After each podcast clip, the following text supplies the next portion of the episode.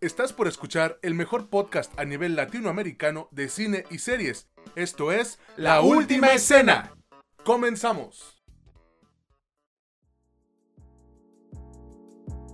¿Qué tal amigos? ¿Cómo están? Sean bienvenidos a un nuevo episodio de su podcast favorito sobre cine y series, La Última Escena. Ya saben que yo soy César Granados y me encuentro con mi amigo, el que sigue todavía allá en Mérida y que ya no quiere volver, Mitch Moreno. ¿Cómo estás, carnal? Muy bien, César. Pues sí, es que acá el calor está bueno. Digo, a veces es demasiado y se tiene uno que encerrar con el aire acondicionado, pero está bastante bien, está bastante cómodo de este lado del país. ¿Tú cómo estás? Mira, yo por eso, güey, hashtag Team Frío, porque la neta el calor me caga y me hace sudar a lo pendejo. Pero, pues, estoy, estoy bien, güey, gracias a, Dios. Y pues vamos a darle, ¿no? Con este episodio. ¿Qué tenemos para el día de hoy, carnal? Cuéntanos. Eh, para el día de hoy vamos a hablar de el final de Castlevania, esta serie de animación de Netflix. Vamos a hablar de, de la ganadora del Oscar Nomadland así como de una, un producto que también estuvo nominado a varios premios, que es Minari, eh, de la productora 24, y de este polémico, de este polémico producto, este polémico filme de Disney, el más reciente, Cruella. Como ves, está, está, está interesante, ¿no?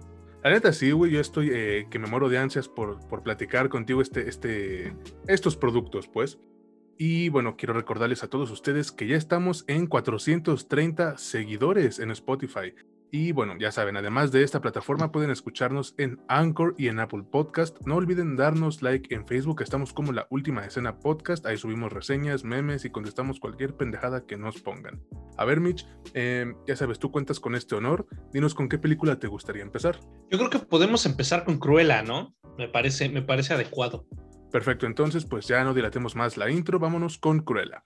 Yo creo que los live action de Disney, no han tenido la mejor de las suertes en cuanto a calidad, ya que pues siempre terminan siendo mediocres a lo mucho, pero en esta ocasión me parece que las cosas dieron un giro muy muy positivo, ya que podríamos estar frente al que yo considero el mejor producto dentro de esta categoría para Disney.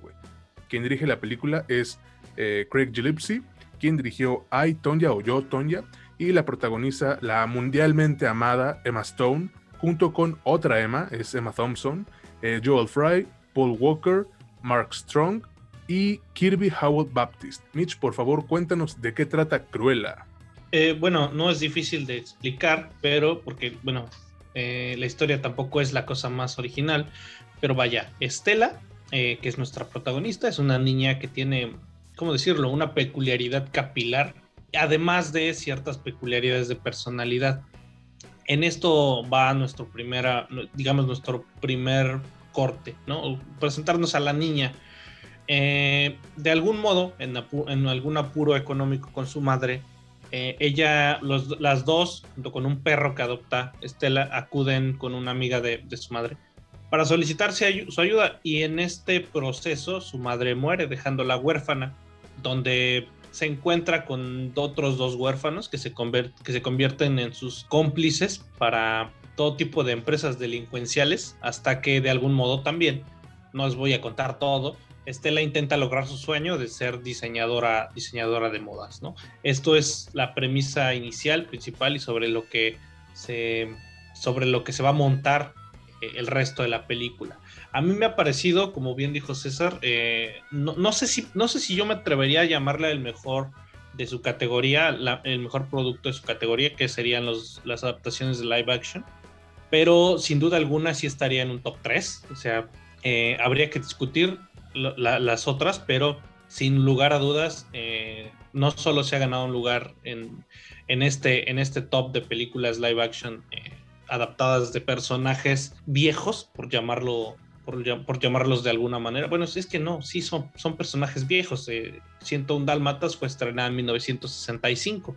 Estamos hablando de que ya tiene 56 años casi. Porque a mí me parece, sin, sin duda, que la película está visualmente bien lograda. Es, es, es, uno de los puntos que más se ha destacado de la película, pero sin llegar a ser perfecta, ¿no? Intenta eficientemente mostrarnos una faceta del personaje que es oscura, pero carismática al mismo tiempo algo así como, como crecer en un barrio o en un sitio pobre, esta, esta especie de simbolismos que, que se utilizan, las tomas de, de los sitios, las personas, eh, los tonos de, de, luz y, de y las sombras, eh, nos, nos, intentan transmitir esta idea como de pobreza, ¿no?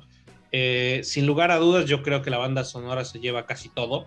bueno, si, si, si quitásemos la, la, increíble actuación que, que, nos entrega Emma Stone, pero a veces creo que se siente eh, un exceso, ¿no? En el que no termina de sonar una canción cuando ya empieza otra. Algo así como, como si te orillaran a pensar que el uso de la música tenía la intención de forzar el ambiente más, más que simbolizarlo. Eh, ¿A ti qué te pareció, César? Bueno, pues yo creo que la película no tiene la historia más compleja del mundo, ni la más original, como ya mencionaste, ya que comparte tintes con la de Joker y El Diablo Vista a la Moda, güey. Pero como hemos mencionado en episodios anteriores, y Mitch no me dejará mentir, a veces no es lo que te cuentan, sino el cómo te lo cuentan. Y a mi parecer, Cruella cuenta su historia de manera efectiva, güey. No hay mucho del material original del autor eh, Smith, o la adaptación que hizo Disney precisamente, y yo estoy perfectamente de acuerdo con eso, güey.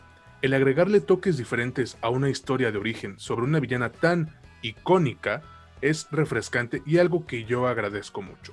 Con todo y esto, tengo que admitir que lo mejor de esta película es indudablemente Emma Stone. Sin ella esto no hubiese funcionado. Puedes escuchar eh, la diversión que está teniendo con este acento británico tan, tan bonito que se le hace. Y puedes verlo en cómo se viste de punta a punta, güey. Yo creo que la audiencia también se divertirá, eh, tanto como se pueda con una película tan desigual en tono e intención. La trama en sí no es mucha, güey. Y por más elaborado que sea el escenario, pues no hay una razón válida para que esta historia se extienda a más de dos horas. Pero la película abre de una gran manera, güey. El primer acto se me hace muy, muy chingón. O sea, hay una fuerza apasionada en el mundo que el director, este Gypsy, ha creado y que es excepcional. Y las formas en las que le da a Emma Stone tanta libertad para hacer suya a este personaje que es Estela eh, slash Cruella, pues no pueden ser subestimadas, güey. La fusión entre, entre actriz y personaje me parece genial y me gustó mucho la, ferocidad con la que alimenta la actuación esta, esta mujer. Sin embargo, tengo que mencionar esto, güey. A pesar de lo genial que es Emma Stone, creo que Emma Thompson está o se quedó muy, muy cerca, güey, de robarle la película directamente. Em, yo creo que esta, esta villana que, interpreta es magnífica, su narcisismo impone más allá de todo lo que podría yo haber imaginado. Em, creo que aporta un nivel de sinceridad santurrona, pues a su personaje, güey. Y tanto su físico y su vestimenta, güey, o sea, casi como una serpiente. Esto agrega una capa adicional que yo encontré imposible de resistir, güey. Pero ya que dije lo mejor, mi parte favorita de esta película es el vestuario, ya que sin ser yo un experto en la alta costura, sí quedé impresionado con los atuendos utilizados a lo largo de la película, y es que pues no podría ser de otra manera si hablamos de la villana fashionista más popular del mundo, güey. Lo siento, Miranda Priestley no es villana, güey. Así que pues se, chingaron amigos. Pero fíjate, a pesar de que yo ya mencioné tanto esto, que dije lo mejor como lo, mi favorito, yo creo que la ventaja más grande de esta película, güey, es lo poco que esperábamos nosotros, la audiencia, ya que al no tener expectativas altas, considerando pues lo cutres que han sido los otros live action por parte de Disney, pues sí nos agarró de sorpresa con lo bien realizada que está, güey. Mira, no quiero alargarme más, yo quiero concluir con que es una película entretenida, bien realizada, con un vestuario impresionante, una que otra actuación ridícula, sí, y unos momentos que realmente pues no aportan nada al desarrollo de la trama, pero que no le detienen de ser posiblemente, o sea, ya para corregirlo, el mejor live action que ha hecho Disney hasta el momento. Güey, por Dios, hasta tiene homenajes a Goodfellas y Terminator. O sea, sí le recomiendo. Cruella quizás no responda a la pregunta de por qué este personaje necesitaba una historia de origen, pero pues este, este festín visual es muy divertido de ver. Y si se ponen las pilas, pues hasta secuela nos van a dar, ¿no? Que ya la confirmaron, creo. La verdad no estoy seguro si ya la confirmaron. Si, si, es así, que bueno, ya, la esperaremos con ansias. Yo para cerrar con, con, esta, con esta película diría que, pues la verdad Cruella cumple con creces lo que se propone. Hay que, hay que acotar aquí o poner un paréntesis porque muchas personas, al ver el entusiasmo que tenemos algunos o tuvimos algunos al verla, eh, fueron al cine esperando ver una película, em, digamos, de autor cercana, ¿no? O sea, no mamen. Eh, la película no se propone eso, no, no pretende acceder a premiaciones y reconocimientos, aunque hay que, hay que ponerlo así. De algún modo es probable que diseño de, diseño de producción podría estar hasta nominada, en diseño de vestuario también. Eh, es cierto, hay que también decirlo, el, vestuario, tanto el casual como el formal, como el de gala, que se utilizan en, en la película, son increíbles. Pero vaya, no, no pretende eso, o sea, no es la, la idea de estos productos, sino a mostrarnos un producto nuevo sobre un personaje viejo busca entretener, busca divertir y busca sacar millones de dólares en el proceso y seguramente lo logra, ¿no? Así que yo la recomiendo, la recomiendo no solo eh, a secas, la recomiendo encarecidamente, eh, se van a divertir bastante, yo creo que las dos horas y media que, bueno, las más de dos horas que, que dura esta, esta película se pasan, se pasan en chinga, no, no, no las sientes, son, son bastante amenas, divertidas y bueno, sin más que agregar, yo creo que eh, mi, aportación sería, sería justamente esa. Eh, vayan esperando, esperando ver una película bastante bien lograda, un live action como pocos hemos visto, porque sí nos han presentado bastantes porquerías y no se van a arrepentir. Totalmente de acuerdo con Mitch. La película la pueden encontrar en cines y en Disney Plus, pero con eh, acceso Premier, ¿no? Sí, así es, Me parece que son 329 pesos, y, pero no, estoy seguro. En, este caso no tengo la confirmación, pero así ha sido con, así fue con Raya. Este, después de un mes que estuvo ahí, ya te la dejan, no necesitas pagar. Pues que a toda madre, ¿no? La neta. Este, sí. Vámonos ahora sí con el siguiente producto. Y este sí es, siento que es más de autor, como estaban mamando estas personas que no sé por qué, güey, quieren que todo sea así, ¿no? Pero, pues bueno, pinche gente pendeja.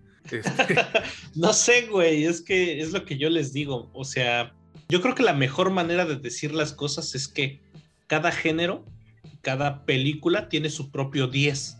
O sea, me refiero al 10 que pretenden alcanzar. Cosas como Cruella, el 10 de Cruella no es el mismo 10 que Nomadland o que Minari, porque aspiran a cosas distintas. Es a lo que voy. No todo puede ser, o sea, si no existiera el cine de entretenimiento, tampoco existiría el cine de autor, güey. No sobraría varo para financiar estos proyectos personales. Exactamente, güey, pero pues hazlos entender, ¿no? Y ahora sí, vámonos con el siguiente producto. Les decía, estamos hablando de Minari, güey. Esta película que igual estuvo nominada a varios premios en, los Oscars, a varias categorías, pues, en los Oscars. Y bueno, güey, yo creo que conseguir el, el tan ansiado sueño americano, pues resulta más complicado de lo que nos venden y tampoco ayuda mucho el intentarlo siendo parte de una minoría. Em, esta película, una de las mejores del año, se encarga de retratarlo como pocas veces lo han hecho en la historia de este que es el séptimo arte. Qué mamador me escuché, pero me vale verga. Yo creo que... sí, güey, la neta sí. el director de Minari es Lee Isaac Chung y cuenta con las actuaciones de Steven Yeun, el, el famosísimo Mark Grayson en Invincible, fíjense, tiene también a Han Ji Ri, Jung Yu Jung, no sé cómo pronunciarlo bien, eh, Will Patton y los debutantes Alan S. Kim y Noel Cho. Mitch, por favor, cuéntanos de qué trata Minari. Que, que, por cierto, esa que no supiste pronunciar bien, que yo tampoco sé pronunciar muy bien, es la que ganó el Oscar a Mejor Actriz de Reparto, ¿no? Este, bueno, ok. Eh, ¿De qué trata Minari? Mm, bueno, básicamente es un empleado coreano de un centro de crianza de pollos Ahorra durante una década para comprar un pedazo de tierra enorme en Arkansas junto con su esposa y sus dos pequeños hijos. Después de un desafortunado, por minimizarlo un poquito, nuevo encuentro o primer encuentro con el lugar, la historia se centra principalmente, yo creo, en el choque de, de su cultura natal con el de su nuevo hogar. Vaya, no hay otra manera de decirlo porque hay que explicar bastantes puntos de la historia, pero sobre eso se trata como, como pasa con casi todo el cine de autor, eh, las premisas no van a sonar muy potentes. Y además estamos en algo que aún se está estudiando, o sea, bueno, se ha estado hablando de eso. Eh, pero se cree que el cine durante los últimos años, le estamos hablando de unos cuatro, tres o cuatro años para hacia acá, el cine de autor ha estado oscilando bastante entre presentarnos eh, temáticas mucho más humanas, mundanas inclusive, pero con, una potencia que, nos haga entender el cómo vive la vida otro, otro tipo de gente que jamás nos imaginaríamos. O sea, yo creo que nadie en nuestra vida se despertó por la mañana y dijo, oye, güey, ¿cómo, ¿cómo vivirá un granjero que sea migrante coreano en Arkansas, Estados Unidos? No, nadie, ¿no? Pero agradezco yo que de pronto haya personas dedicadas a presentarnos este tipo de cosas para asomarnos un poquito a cómo son las cómo son las, las cosas para personas que tienen circunstancias bastante diferentes a las nuestras, ¿no?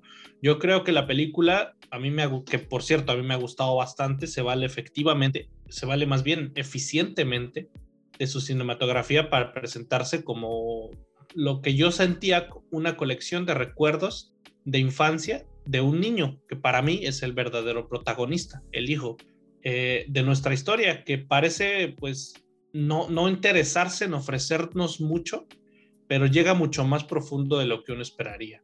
Yo pienso, y digo, aquí voy a tratar de defender mi punto, yo pienso que si una la ve desde este lado, es, es la cosa parece mucho más, eh, mucho más adecuada. ¿Por qué presentar esto en pantalla? A mí me parece que eh, el modo de mostrar las cosas es como si un niño estuviese recordando cómo es, cómo fue su infancia cómo su papá decidió hacer una granja en Arkansas después de vivir en California, cómo sus papás peleaban, cómo llegó su abuela, lo que le pasó con su abuela, etcétera, etcétera. A mí me parece, este, a mí me parece que, que, va por ahí, que es una cuestión un poquito como onírica de lo que, lo que recuerda a un niño al ver hacia el pasado eh, de cuando se mudaron a un lugar muy lejano y, compraron un terreno gigantesco. ¿A ti qué te ha parecido, César? Yo creo que esta no es una de esas películas que haga mucho ruido, ya que, pues sí, se basa en un relato sencillo en el que incluso puede parecer por momentos que no está sucediendo gran cosa, pero a la hora de la verdad, güey, creo que es un relato precisamente que sabe cómo aprovechar su sencillez para retratar otra imagen de este sueño americano a través de una historia situada en los años 80, pero muy actual, eh, es, una pequeña delicia que no necesita de una saturación de estímulos, güey, para conquistar al espectador. Aquí, en esta película, en Minari, se apuesta por, por una progresión natural de la historia, eh, incidiendo tanto en el desencanto de la esposa por ver cómo su marido pues, se aferra a este sueño, como en la creciente desesperación de este cabrón, de Steven Yeun, que no recuerdo cómo se llama el personaje, Jacob G., eh, al ver cómo las cosas pues, no, no dejan de complicarse siempre que se encuentra un poco más cerca de hacer realidad su sueño. Sí, quizás la historia no sea la más profunda a primera vista, pero lo que la hace eh, que sea más que una simple fórmula para sentirse bien es la determinación con la que el director Lee Isaac Chung evoca las duras vidas de sus personajes y esto lo hace equilibrando los momentos eh, más soñadores del drama con una especie de naturalismo que, lo mantiene arraigado en la realidad. Y todo esto evoluciona de manera armoniosa, ya que se busca un, un, equilibrio entre lo cómico y lo dramático, tanto para no saturar al espectador, como para conseguir esa empatía esencial con sus personajes, para que pues lo que les suceda, lo que les pase, tenga una resonancia emocional dentro de nosotros, dentro de la audiencia. Hay un encanto especial en, esta modestia a todos niveles, eh, tanto en los deseos y motivaciones como en, el andaje histórico en una época para que Estados Unidos se convirtiera en la sociedad que es actualmente, güey. Y esto también viene de mano con las actuaciones y todo el elenco me pareció impresionante, cabrón. La química mostrada entre Steve Yeun y Han Jiri es, es casi palpable nos muestran un matrimonio que se va debilitando más y más con cada día que transcurre. Pero si alguien debe llevarse mis aplausos, es la ganadora al Oscar por Mejor Actriz de Reparto, Jung Yu Young. Y por favor, perdónenme si no lo dije bien, de verdad no sé cómo se pronuncia, a ver si no me cancelan. Ah, es que ya debería haber investigado, chinga tu madre. Bueno, esa, esa manera de... es que, güey, pasan de verga luego. Bueno, esa, esa manera de interpretar a la abuelita non típica o atípica con, con tanta naturalidad y carisma hacen que te des cuenta del por qué le dieron el premio, güey. Además de que, siendo nosotros México, güey, un país donde nuestros abuelitos son casi sagrados, ver algo tan fuera de lo común para muchos dentro de nuestra sociedad me parece una experiencia singular e intrigante. Además de que la relación con su nieto es, irónicamente, de lo más tierno que puede haber, cabrón. Mira, por momentos, eh, no lo voy a negar, la película sí puede caerte pesada al no tener ese toque de acción o drama exagerado al que estamos tan acostumbrados, por lo que probablemente pues sí sientas ganas de, darle pausa para estirar las piernas o irte a comprar una chela, no sé, güey. Pero aún así, este aspecto yo creo que no detiene a Minari de ser un trabajo brutalmente bien hecho, eh, con varios aspectos técnicos que no le piden nada a nadie y con un final tanto quebrantador pero al mismo tiempo lleno de, esperanza, güey. Quisiera extenderme aquí sí durante horas porque me encantó la película, pero no se puede, lo siento. Yo para concluir quiero decirles que es una, un trabajo maravilloso, güey, con actuaciones increíbles, un score exquisito, güey, que es música eh, diseñada específicamente para la película, una fotografía envidiable, güey, eh, con, con, pequeñitos problemas de ritmo en el segundo acto, pero que se resuelve de una manera pues sumamente conmovedora. Aquí sí yo la recomiendo totalmente, güey, o sea, de gran manera. Un trabajo así es digno de toda tu atención posible, además de que te abre los ojos hacia problemas y dificultades que mucha gente conocida para ti o para mí puede estar viviendo en estos momentos, aunque la película, irónicamente, se sitúe en los años 80. ¿Tú qué dices, Mitch? Pues mira, yo, yo pienso que, como, como bien dices, la película oscila entre la melancolía y la esperanza aunque siempre usando el concepto de familia como mortero para unir las piezas de este todo que se desmorona. Em, no se me confundan, lo que se desmorona no, no es lo, eh, lo que se desmorona es lo que le sucede a los protagonistas, no a la película. La película presume, como ya nos, bien nos explicó César o nos dijo César, de un apartado técnico, eh, por decirlo menos, sobresaliente.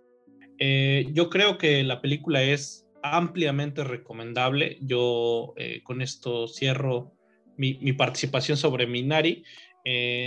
Sin duda, esto sí, y ya saben, aquí está el mamador que vive dentro de cada uno de nosotros. No creo que sea para cualquiera.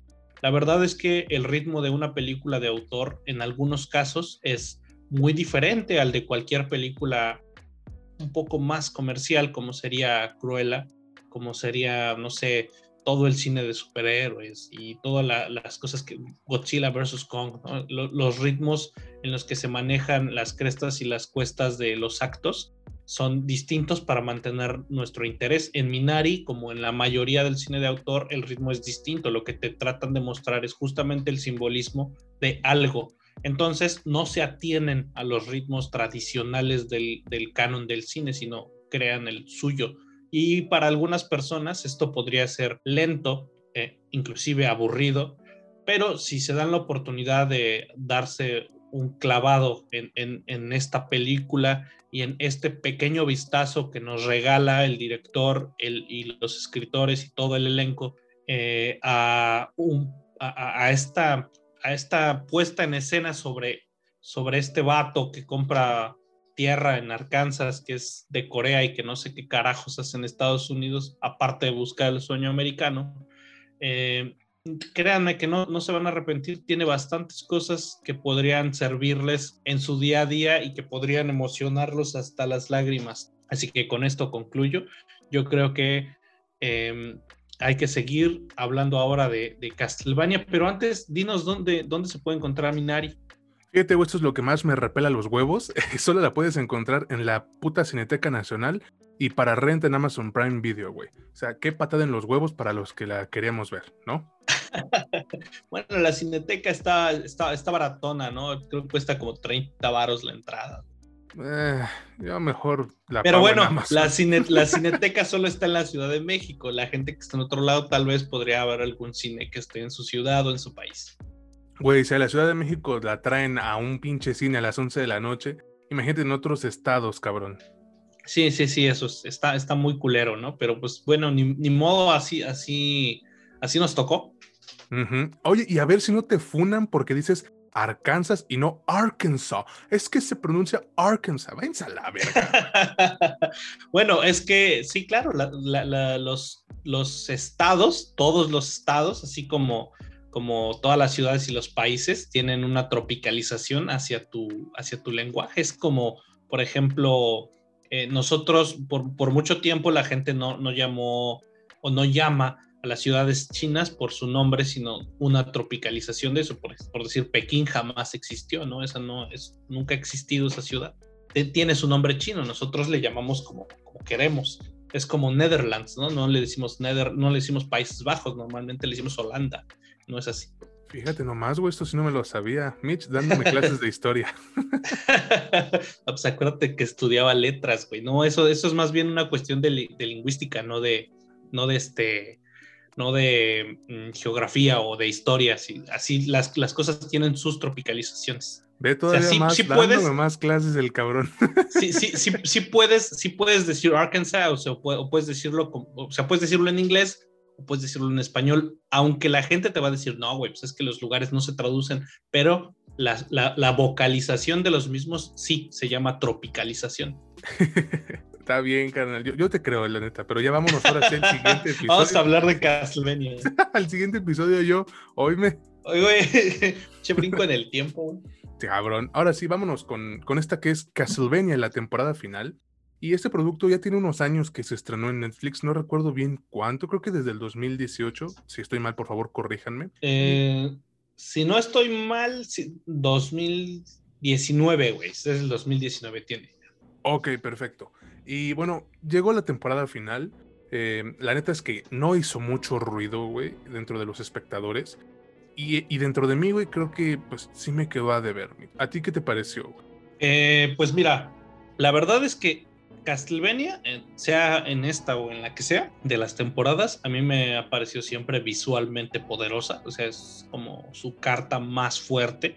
Pero yo creo que ya desde la segunda temporada, o sea, empezando la tercera, eh, la es una historia que flojea, flojea bastante, Es más, Totalmente. Tienes, tienes un punto en el que tú si, si pones la, serie a 1.5 de velocidad, la disfrutas más, güey, porque hasta los diálogos son pesados. Me parece que, que el éxito de la primera y la segunda temporada orillaron a los creadores a alargar, estirar lo más posible sus capítulos y hacer 10 en donde pudieron haber hecho 6 o 5 como en las otras porque mm, se sienten güey que en, los que por ejemplo en la tercera los primeros 6 capítulos de la tercera no pasa casi nada güey nada o sea todo lo que pasó en esos 6 se podían haber resumido en 2 y eso hace que ya digas güey ya por favor acaba la temporada veo qué pasa eh, pásame lo emocionante y lo que sigue. Ya no tienes la misma predisposición que si se lleva un ritmo más, más chido.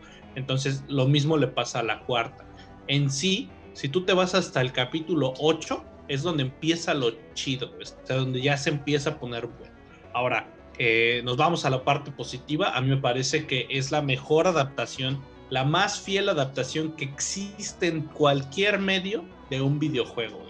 Yo soy un fan fan desde niño de Castlevania y, pude, darme cuenta a través de toda la serie y al final también que es tan fiel que tanto pues ya los monstruos, las dinámicas, el propio castillo, los personajes, los diálogos, muchísimas referencias están íntimamente ligadas con muchos de sus productos. Hay alguna referencia a Lord of Shadows con Gabriel Belmont, en, este, que, no lo hace Gabriel Belmont, sino lo, hace Alucard aquí en la, en la cuarta temporada, eh, que agradece uno como fan, o sea, si está, si es para los fans, yo creo, totalmente, y me parece, si no, si no estoy mal, no lo busqué para este podcast, pero si no estoy mal, el creador, que es un escritor excelente de cómics, cómics que es Warren Ellis, este, se declaró fan de la serie. También es al mismo tiempo productor junto con otras personas, pero es, se nota, se nota bastante. Y si tú eres fan, obviamente te va a encantar la serie, pero en el apartado técnico volvemos a lo mismo. Yo creo que la serie nos queda de ver y desde la segunda temporada eh, se va, no en picada, pero sí ya no logra levantarnos la misma emoción que al principio. Totalmente, cabrón. Mira, eh, enfocándome meramente en la, en la cuarta temporada, güey, eh, no es posible que tengas que esperar hasta el capítulo 8 para que algo suceda, güey. Para que empiece a, desembocarse todo lo que se supone que se venía construyendo. Y mira, narrativamente, tercera y cuarta temporada son flojísimas, güey. Porque en la segunda llegaste al clímax, a mi parecer, güey, que es esa batalla contra Drácula. Y creo que de ahí, güey, ya no era este. No sé, yo, yo hablando como alguien que no es fan de Castlevania, que te, te lo juro, nunca he visto o jugado un videojuego de estos güeyes. Eh, pues yo creo que Drácula es como el jefe máximo, ¿no? Entonces... Pues, eh, pues mira, eh, aquí haciendo un paréntesis para que todos tengan el contexto. Castlevania, todos los Castlevanias que existen, todos, bueno, prácticamente todos, la historia se trata de que a Drácula cada cierta cantidad de años se le logra revivir. Todo el tiempo lo quieren revivir, pero en algún punto, entre cada cierto tiempo, lo logran revivir y un Belmont tiene que irlo a matar. Así básicamente esa es la historia de todos los Castlevania. Entonces, tercera y cuarta como que a mí me hicieron sentido. Pues es lógico, todo el mundo quiere revivir a este pendejo y en algún punto lo van a lograr. Esa es como yo creo que su idea, el plot de, de, la emoción de a ver si sí lo logran o no lo logran. Pero Nel, o sea, está flojo el pedo. Perdón por la interrupción, güey. No, no te preocupes, está bien. Es que se siente insípido, ¿no? Totalmente, güey. Es como, no sé, güey. Mira, si, si, si, la cosa hubiera empezado así como con acción chida desde, la, desde el primero o segundo capítulo, que te presenten algo como, ah, ¿sabes qué, güey? Este es el plan chido para que revivamos a Drácula en la cuarta temporada, hablando puntualmente de esta. Este es el plan chido, ahora sí, ahora sí lo vamos a revivir y, desde ahí se desarrolla como que, de qué se va a tratar, porque llegas al 8 y tú sabes porque en los anteriores, al, menos en, el, final de la segunda temporada, que también parece como un cierre, y de hecho en la primera es igual casi. Em, no, no es cierto, en la primera no es así. En la segunda es en la que se siente como un cierre. Te das cuenta que el último capítulo lo utilizan para cerrar cosas y para abrir lo que va a seguir. Eh, si, te acostumbras a eso, sabes que al final de esta también te van a utilizar un capítulo para dar un pequeño epílogo. Entonces dices, solo me queda el 8 y el 9 y no me han presentado nada, no han revivido este pendejo, no ha pasado ni madres, o sea, no ha pasado nada, güey. Lo que planearon las estas vampiras no se vio nada, no, no, no, no llegó a ningún lado. Eh, ¿Para qué me lo presentas, güey? ¿Qué, va a pasar? ¿Cómo, ¿Cómo le vas a hacer para que en dos capítulos me presentes todo y me mates a todos? Entonces, definitivamente sí se siente insípido y ya desde que vas llegando a esos capítulos dices, esta madre no va a levantar. Y no levantó, güey. Así, de huevos, no levantó. Porque, sí, no, vamos, o sea, a pesar de que... Bueno, y mira, por momentos, güey, la animación se ve gloriosa, pero por otros se ve eh, de la patada, güey. No sé si a ti te haya sucedido que ves... Eh, sí, hay algunos momentos en los que te queda de ver ligeramente, pero yo creo que en los momentos claves sí te cumple, güey. Al menos en las peleas, las peleas para mí sí fueron una cosa como muy buena, güey. Sí, ahí se ve que le metieron todo el presupuesto, güey, a esos dos minutos de pelea en cada temporada. Pero de ahí en fuera, eh, pues a mí sí me parece como por momentos, güey, que les dijeron, ¿sabes qué? Eh, aquí tienes 5 millones para animar la pelea contra Drácula y te sobran, no sé, 50 dólares, güey pues úsalos para animar todo el resto de, la temporada. Sí, la neta, la neta, está muy enfocada. Está muy enfocada en las peleas, güey. Eh, hay que resaltar para mí eh, la pelea final de, la serie es, es, preciosa, güey. Es, una pelea muy, muy, muy, muy, muy bien animada, muy bien llevada. Me gustó muchísimo.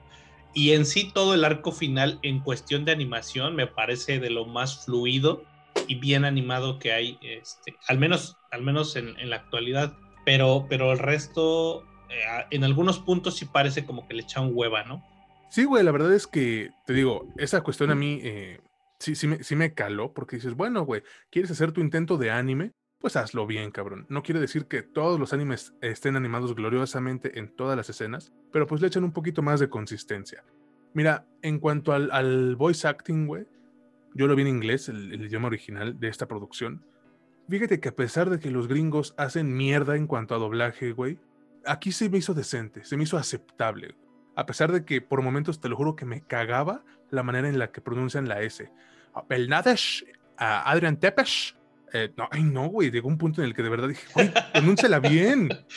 No, no, pero la neta es que sí, sí es uno de sus puntos flacos. Lo fue desde la primera temporada, o sea, el voice acting de los gringos no es lo mejor. Es, por ejemplo, como cuando ves Avatar, la leyenda de Anne, y su idioma original es el inglés. Pero lo ves en inglés y la neta no está tan chido, güey. Lo tienes que ver, lo, tienes que ver en, este, en español, si eres latino, obviamente, y se disfruta bien, cabrón. O sea, el, voice acting sí, sí le da un le da un plus, al menos en este caso. En, en, Castlevania, la verdad sí se siente también eh, medio deficiente por momentos y por otros momentos parece como que aprendieron un poquito sus errores. Hablando puntualmente de la cuarta, ya no se sienten tantos errores como en las primeras, eh, pero, pero sí, sí les falta, güey, también. Sí, yo creo que aquí es aceptable, güey, o sea, pasable. No, no como, no como el, el, voice acting en inglés de Naruto, güey, que Dios bendito, de verdad, ojalá me hubiera, ojalá nunca lo hubiera visto, güey, qué, qué horrible queda.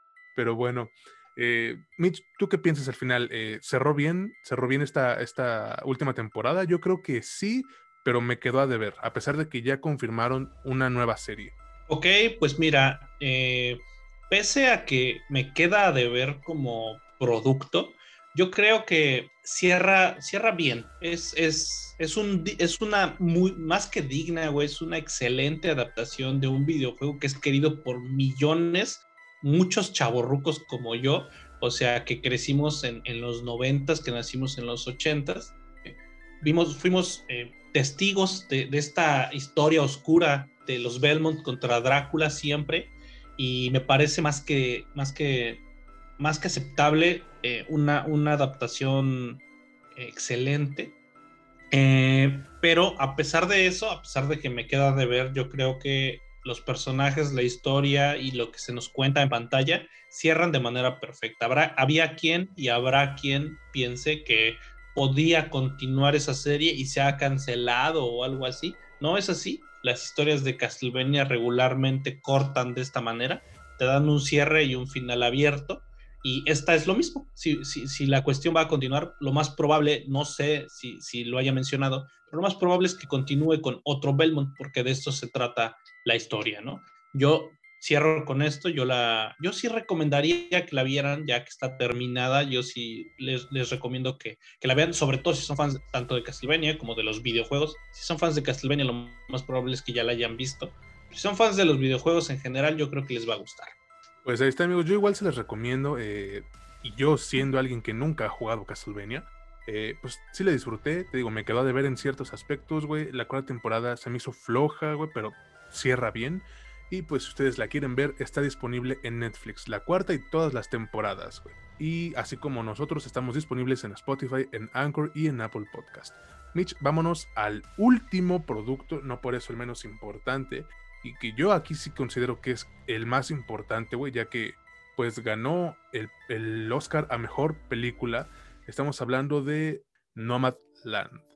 Yo te digo, los Oscars de este año ya son historia, güey, pero pues las películas nominadas aún esperan ser vistas. Digo, si es que las putas cadenas las traen, güey, porque un, un cine, güey, a medianoche, a tres horas de tu casa, cabrón pero, pero mira, sabes que la mayoría de las películas que llegan a ganar y todavía no se exhiben en, en, México, cuando llegan, sí, sí las exhiben en más sitios. Por lo mismo, esperan que este efecto de, de que haya ganado se, se, traduzca en que la gente la vaya a ver. Sí, sí ha pasado anteriormente y esperemos que si llega a estar acá, porque si, hasta donde yo recuerdo, nunca se estrenó, nunca se ha estrenado acá. Así que si, si la llegan a exhibir, ojalá sea en, más salas. Pues ahí está, ya escucharon a Mitch, amigos. Quien dirige este poético trabajo es Chloe Zhao, el cual protagoniza la colosalmente talentosa güey Frances McDormand, y quien curiosamente es acompañada por un elenco formado no por actores ni actrices, sino por nómadas de la vida real. Mitch, si puedes eh, tratar de decirle a quienes nos escuchen de qué trata Nomadland. Bueno, sí es que sí está complicado, güey. O sea, no es muy, muy fácil de, sintetizar eh, la historia, porque en sí, si, la, si, si, si, un ojo, eh, si, un ojo que no guste de este tipo de películas la ve, podrá decirme que la película no sabe de qué se trata, porque está, no sabes en sí qué pasa, cuál es el punto central de esto. Pero vaya, Fern, que es Frances McDormand, es una mujer que vive en una van después de que su esposo fallece y está buscando su lugar en el mundo. De algún modo da con una comunidad de nómadas que viven en camionetas y se mueven de sitio en sitio. Y la película trata principalmente de los dilemas existenciales que experimenta tanto nuestra protagonista como quienes deciden tomar un camino como este. Hay que hacer aquí un paréntesis, que también se hace el paréntesis en la película. No es gente que no tiene dónde vivir, es gente que activamente decide vivir eh, así, vivir en una van, vivir en una camioneta, por diversas razones. Ya, ya la película les explicará, les explicará esto. Eh, esto. Aquí este, la película la, la trataba de producir porque es una adaptación Frances McDormand intentó producirla, buscó a, a, Zhao para, dirigirla. Al no encontrar una persona para protagonizarla, finalmente se tomó la decisión de que la protagonizara ella misma, la, productora McDormand. Y no creo que haya habido una mejor decisión en su vida, porque no, no, no encuentro otra palabra para definir la película que una actuación increíble porque en todo momento Fern eh, o Frances McDormand en la piel de Fern nos muestra cada emoción, o sea, cada, cada elemento que pasa por su cabeza, posiblemente cada emoción eh, que le surge, y eso nos transmite perfectamente qué es lo que está tratando de simbolizar la directora. Y, y esto es importantísimo, güey, porque porque frente a nosotros tenemos una agrupación potente de emociones desconocidas como plato fuerte. Es decir, la película te orilla necesariamente a sentir algo, empatía, tristeza, nostalgia, asombro, no sé, algo, güey, y es efectiva lográndolo. Pero lo más sorprendente es su capacidad de, sumergirse, de sumergirte en sí misma, porque, como ya les dije, la historia no es la cosa más fácil porque parece que de cierto modo no sucede nada.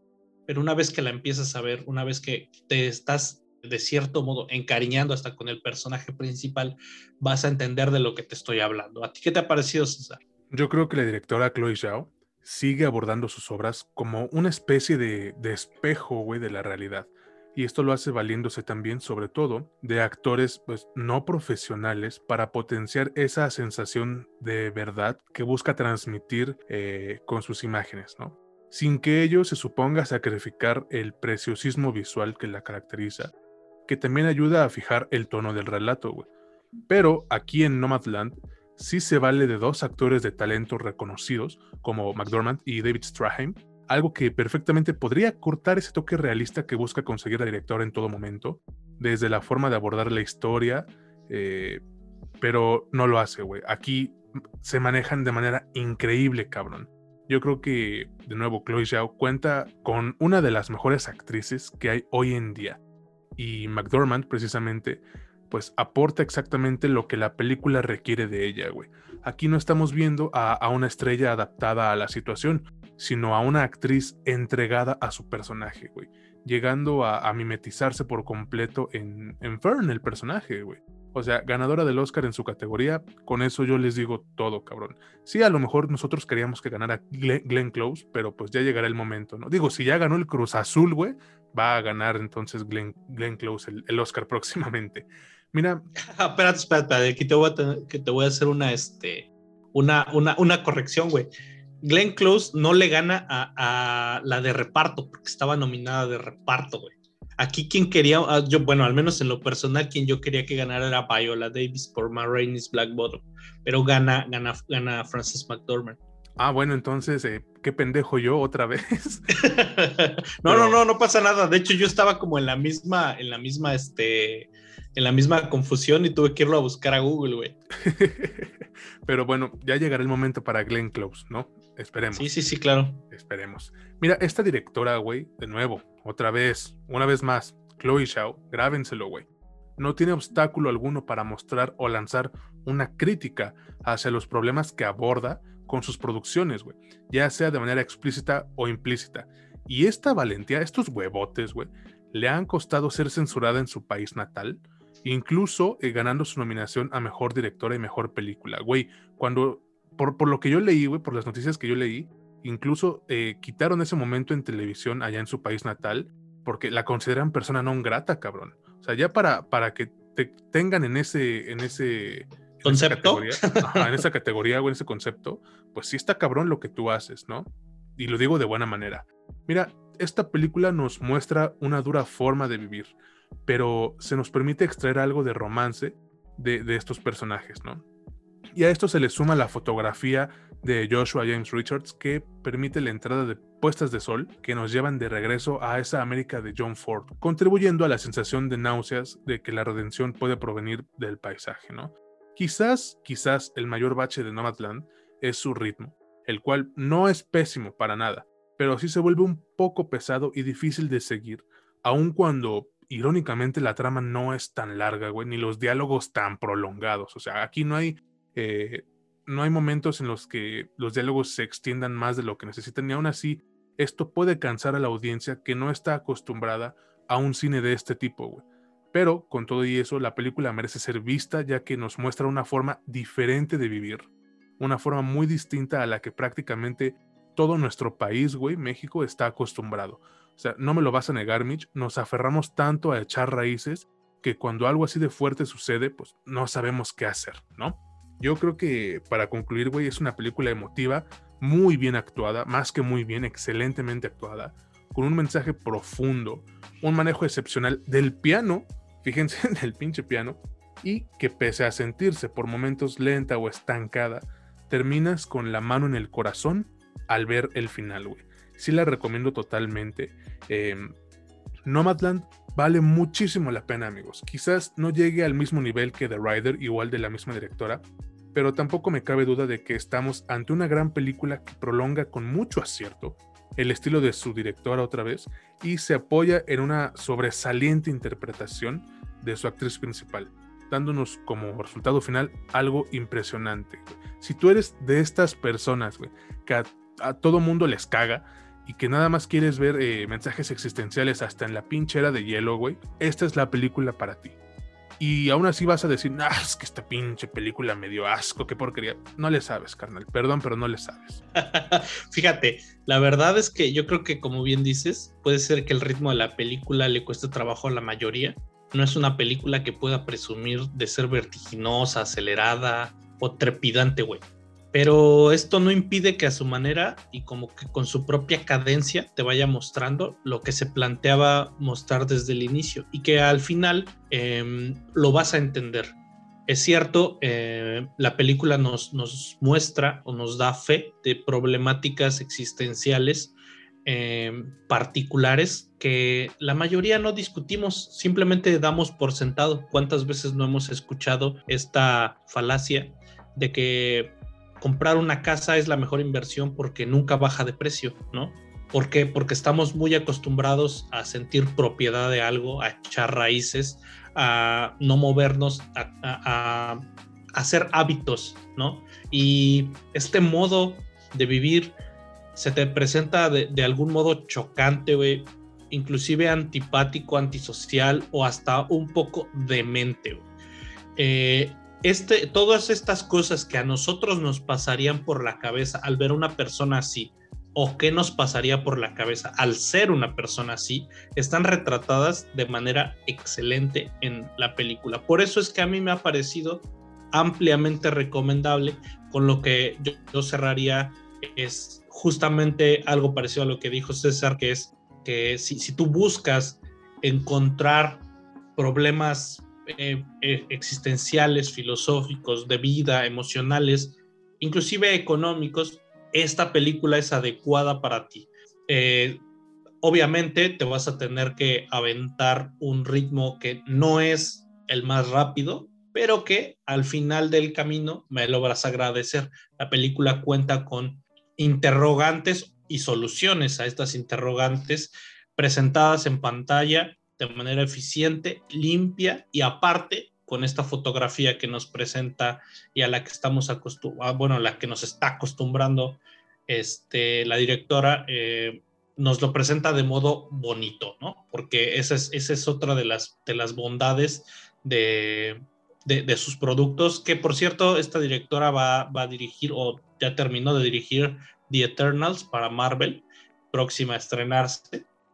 Eh, se espera bastante de ella porque no tiene una carrera pues muy larga, básicamente tiene pues, estas dos películas, The Rider y, esta. si, si pueden, de algún modo, este, ver la película, se las recomiendo. Sinceramente, no creo que se vayan a arrepentir. Ni yo, porque, miren, la película la pueden encontrar en Hulu, en renta digital de Amazon Prime Video y Google Play Store. Y de nuevo, en muy pocos cines, güey. Estuve investigando hace rato en internet hasta pinches San Juanito de las Manzanas Bravas del Sagrado Corazón, güey, a las once y media de la noche, cabrón. No mames, pero bueno. bueno, habrá que decir también que, lo que está en Hulu, eh, eh, eh, me parece, si no estoy mal, que se pasa al catálogo de Star en Disney y eso ya no tarda mucho en llegar acá. Entonces, probablemente por acá ya lo tendríamos inclusive en este mes de junio. Esperemos, güey. Yo sí lo voy a contratar, no sé tú. Sí, sí, sí, es un estaría bueno que habláramos de del catálogo de, de, esta, tanto de esto como del HBO Max, que, también llega en junio, ¿no? Porque sí, sí, se ven, se ven buenos. La neta sí, güey, y creo que sí vale la pena eh, contratarlos. Digo, yo sé que no todos tienen las posibilidades, pero pues si está en, en la opción, si, si, para ustedes es una opción viable, neta, háganlo, no se van a arrepentir, amigos. Y bueno, pues creo que hemos llegado ahora sí al final de este episodio, Mitch. Te agradezco nuevamente, güey, ya sabes que para mí es un honor enorme, güey, compartir no el micrófono, sino la videollamada contigo, güey, porque pues ya saben, estamos en pandemia. Sí, sí, sí, claro. Este, de hecho, pues eh, esperamos que ya pronto que, que, salgamos de esta cuestión, eh, de esta cuestión, ¿cómo se dice, güey? ¿Cómo se dirá, güey? De, sanidad pública, podamos eh, ya, ya grabar en un, en un set como, como se debe para entregarles algo a ustedes de, aún mejor calidad. No digo que tengamos una mala calidad, para nada. Si, si no tuviéramos buena calidad no nos seguiría nadie. Pero, pero pues para mejorar, para ir, irnos moviendo a, otros lados, a ver si a ver si aquí César se nos anima a hacer el video en YouTube o a ver si, si nos podemos si, podemos hacer alguna cosa, ¿no? Con Nunca. nuestro público también. bueno, eh, la verdad es que no, el agradecido aquí soy yo por, por, estar en este programa. Siempre, siempre voy a estar agradecido porque aparte, pues me encanta hablar de esto, ¿no? Así que, pues sí, este, este fue, este fue, esto fue todo por este episodio y ya saben dónde nos, nos pueden encontrar. Exacto, y por si no lo saben todavía, estamos en Spotify, en Anchor y en Apple Podcast. Y también recuerden darle like a la página de Facebook, estamos como la última escena podcast no olviden suscribirse amigos, ya llegamos a 430 seguidores y recuerden que llegando a 500 seguidores vamos a hacer un episodio especial sobre un anime. Un anime muy famoso, güey.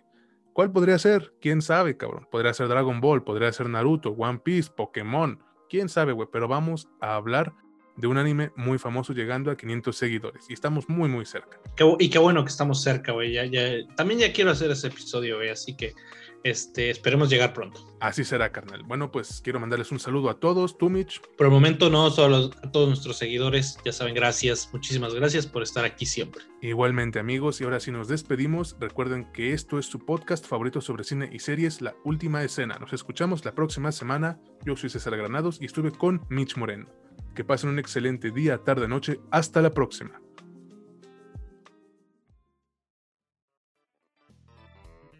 Esto fue La Última Escena. Escúchanos la próxima semana y entérate de más noticias y opiniones sobre el séptimo arte y tus series favoritas. La Última Escena.